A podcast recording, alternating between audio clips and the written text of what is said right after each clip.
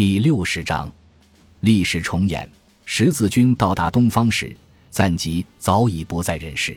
实际上，他已经死去一段时间了。一四六年九月十四日，这位狡诈的老阿塔贝格正领军围攻拉卡附近的要塞卡拉特贾巴尔。他的一个仆人，被伊本开拉尼西称为一个叫做亚兰卡什的法兰克混血儿，潜入他的营帐，并将其主人刺死。亚兰卡什到底心怀何等怨怼，已不为人知。但是赞吉在其一生中树敌无数，而他的马穆鲁克作为私人卫队侍候阿塔贝格的奴隶士兵，在他被杀时，只是将视线移到了另一边。赞吉几乎和伊尔加奇一样嗜酒如命，遇刺当天比平时醉得更厉害，因此根本无力反击。亚兰卡什将他残忍地杀死在床上，然后逃之夭夭。赞吉的军队一时间群龙无首，他在摩苏尔和阿勒颇的支持者也陷入一片混乱。十字军国家的法兰克人为赞吉的暴毙额首相庆。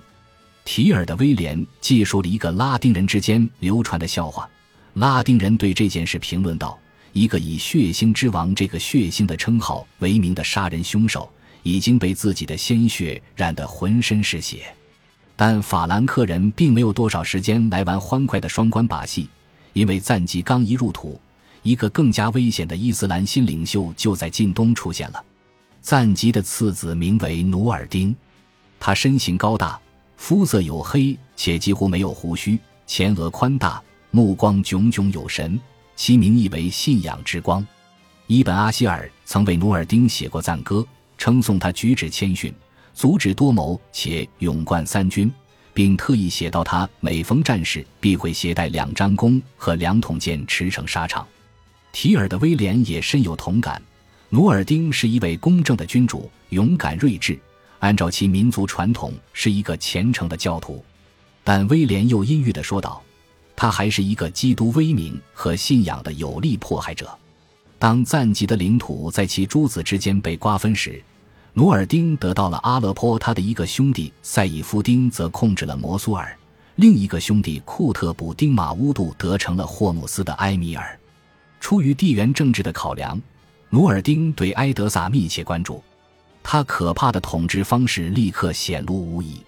赞吉死后，被驱逐出都城的埃德萨伯爵若斯兰二世立刻纠集起一支军队，试图重新夺回埃德萨。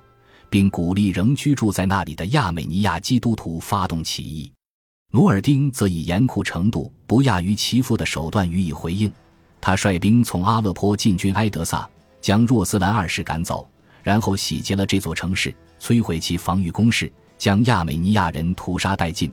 被俘的年轻女子或沦为奴隶，或成为他兄弟和朋友纵欲的玩物。编年史家叙利亚的米海尔以一种夸张却不失生动的语言描述了埃德萨的命运：哀叹一座城市黑云压城，血流成河。如果没有西方的援助，收复埃德萨的希望微乎其微。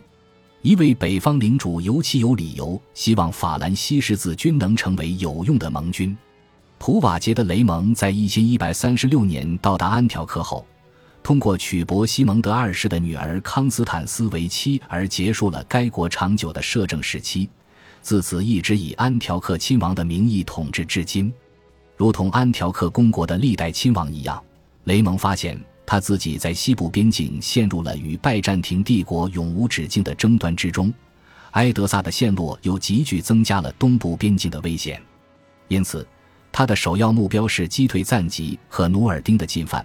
保障东部前线的安全，继而征服阿勒颇及其附近的城市，包括夏萨、哈马和霍姆斯在内。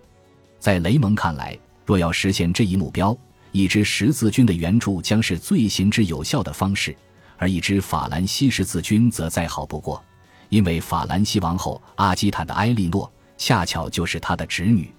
埃莉诺与雷蒙之间的交往将成为第二次十字军东征中最大的丑闻之一。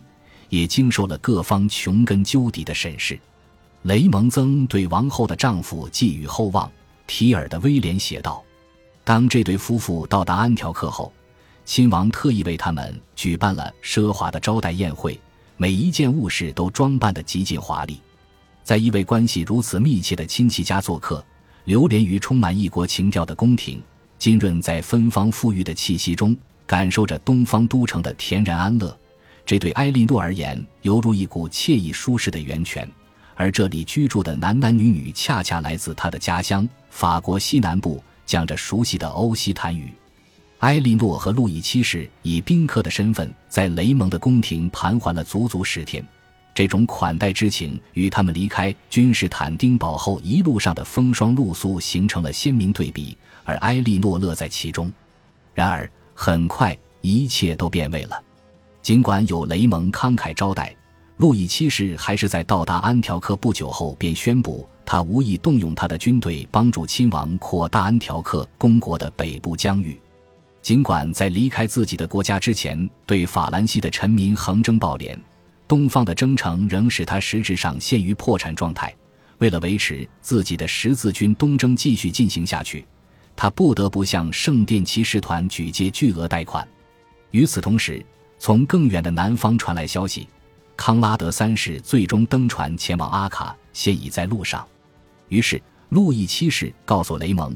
他根本不想耗尽军费在叙利亚北部发起一场征服行动，而是将离开此地前往耶路撒冷，以完成自己作为一个朝圣者的誓言。他将与康拉德三世在圣城会合，听取梅丽桑德女王和他的儿子鲍德温三世的建议，然后再制定行动计划。雷蒙暴跳如雷，由于野心勃勃的计划受挫，他开始憎恨国王的行事方式。他公然谋划反对路易七世，并且无所不用其极以求给国王带来伤害。提尔的威廉写道：“为了达到这一目的，他利用了他与埃莉诺的关系。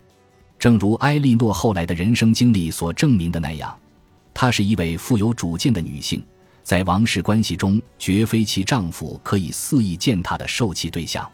雷蒙现在极力游说埃莉诺支持他，而不是其夫君。”而他则一一照办。当国王启程前往耶路撒冷时，埃莉诺仍留在北方。他与叔父的关系很快成为流言蜚语的话题。她背逆了自己的王室尊严，也无视自己的婚姻誓言，对她丈夫做出了不忠的举动。提尔的威廉写道：“这句话此后被用来暗示埃莉诺和雷蒙开始了一段乱伦之恋。实际上，几乎可以肯定。”威廉指的是女不从夫的家庭背叛，他和像他一样顽固的教会人士认为这种行为与奸情无异，同为一种罪恶。不管怎样，雷蒙的策略失败了，埃莉诺的声誉也被玷污。